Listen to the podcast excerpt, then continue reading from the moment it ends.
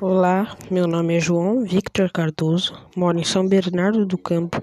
Hoje vamos falar sobre a xenofobia na web, a maldita inclusão digital. Depois das eleições, me desconectei por dois dias para descansar e, ao voltar ao trabalho na quarta-feira, levei susto. As manchetes em todos os portais da web noticiavam que um embate entre paulistas e nordestinos tomou o Twitter de assalto. Embate é um termo civilizado para classificar o baixo nível das mensagens que eram mútuas. A página Xenofobia Não, dentro do Tumblr, publicou coletâneas tweets agressivos e até criminosos. Um estudante de direito, direito vai responder na justiça a respeito mensagem que convoca seus seguidores a afogar um